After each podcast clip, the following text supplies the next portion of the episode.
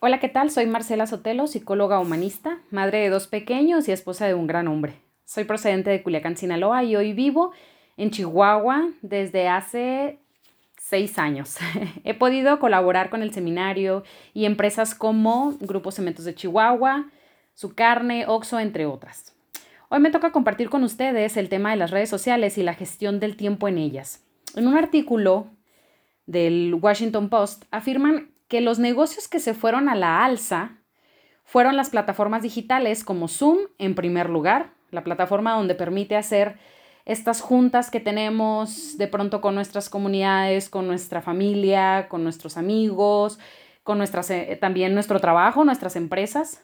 Eh, Google Maps, que ya se apoyó las escuelas para darle seguimiento a todos los niños y chavos jóvenes que están, que no pudieron seguir en la escuela por mandato de la SEP, eh, como una prevención de sanidad, Facebook y TikTok.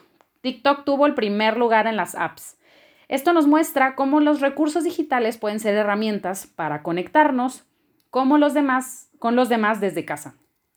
Por otro lado, al estar, em, al estar en contacto con todas estas plataformas digitales, si son llevadas en exceso de tiempo, tienen grandes repercusiones como lo puede ser, por ejemplo, número uno, el desgaste de energía. Toda información recibida se transforma en pensamientos y después a emociones.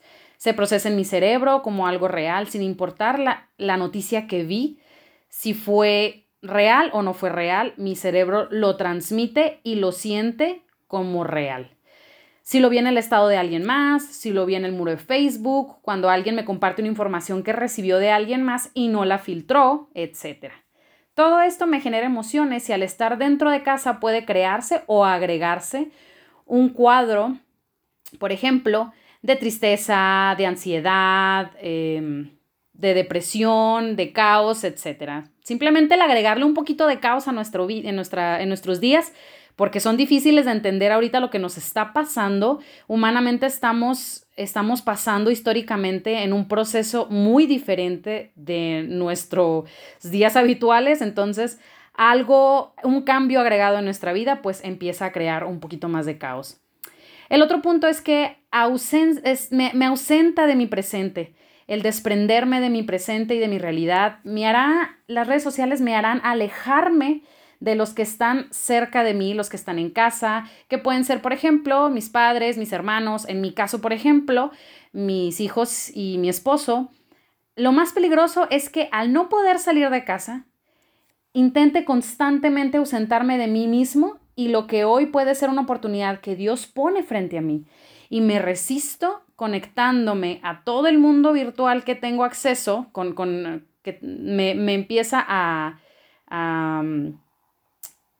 me, empiezo a, resistir a esta realidad que tengo y entonces pierdo la oportunidad de tomar los aprendizajes que puedo generar en esta crisis. El siguiente que les quisiera compartir son las fake news, o sea, las noticias falsas que están que están circulando en todas las redes sociales, entre nosotros en nuestras conversaciones, en llamadas, en mensajes de Facebook y de WhatsApp.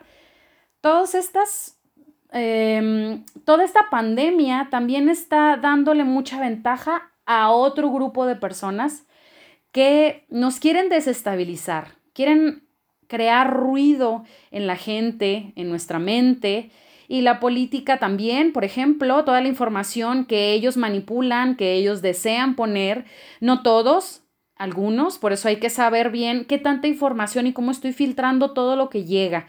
Eh, es, es importante tener oído y ojo crítico. Y no solamente cuidar el tiempo que le dedico a la información eh, en general, sino también a la que le estoy dando también al coronavirus, que en este caso el COVID-19 va, ha, ha, sido históricamente un, detenernos, ¿sí? Eh, a pesar y volteando atrás en las guerras, muchas cosas se movían, muchas cosas eh, eran agresivas, muchas cosas eran de cambio, pero hoy el COVID-19 es una, es una, em, nos mueve en el sentido mental y emocional y estático en nuestra sociedad, nos mueve de manera diferente. ¿Y cómo está impactando este mundo afuera?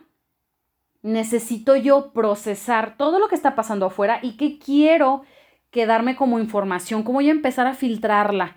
¿Qué tipo de información y redes estoy siguiendo? ¿Son amarillistas? ¿Me están construyendo? Si las estoy compartiendo a alguien más, ¿le, ¿le está ayudando esto que estoy compartiendo? ¿Le estoy poniendo filtro o ella le pondría filtro también?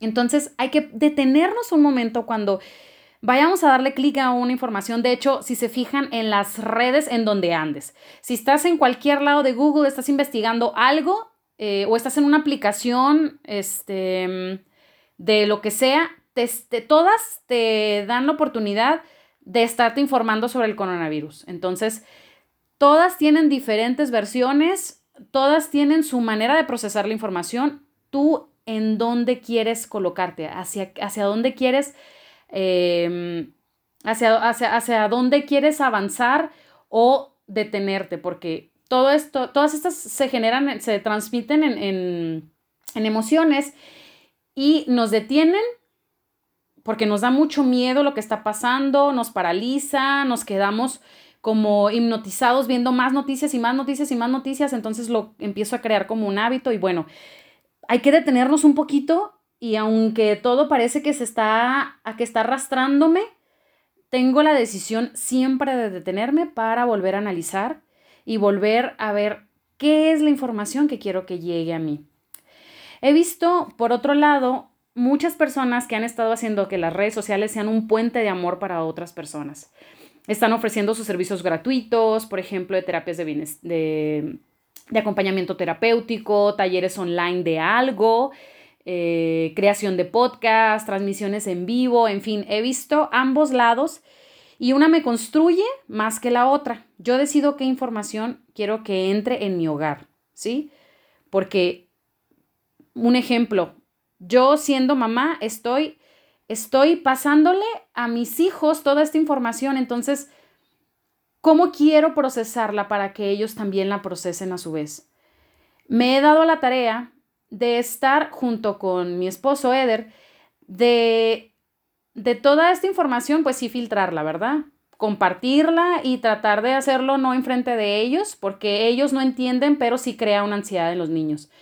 Em, entonces, hacemos cosas para reconstruirnos primero nosotros, darnos este tiempo especial a nosotros, un tiempo para leer, un tiempo para avanzar en algo del trabajo, un tiempo para, para pintar, un tiempo para hacer algo específico que necesita para nutrir nuestro corazón, nuestra alma, nuestro espíritu, y entonces después regresamos con ellos. ¿Para que Para que ellos vean que ante una crisis, ante una, un caos que está ocurriendo, un cambio, porque no pueden estar con los abuelos, simplemente hay videollamadas o de puerta a la calle. Este, entonces, no puede haber este acercamiento y ellos están teniendo este cambio brusco. Entonces, el construirles una, el, reconstruir una realidad aquí dentro de casa es algo que ellos lo van a, lo van a adquirir como patrón. Entonces, yo, Marce, ¿cómo quiero que ellos vivan las crisis más adelante? ¿Sí? En todo tenemos oportunidad. Entonces, cuida muy bien, administra tu, tu administra el, el tiempo y la energía. ¿En qué deseas enfocar tu mente? Y entonces hacia allá generarás la atención. ¿En qué te enfocarás mayormente?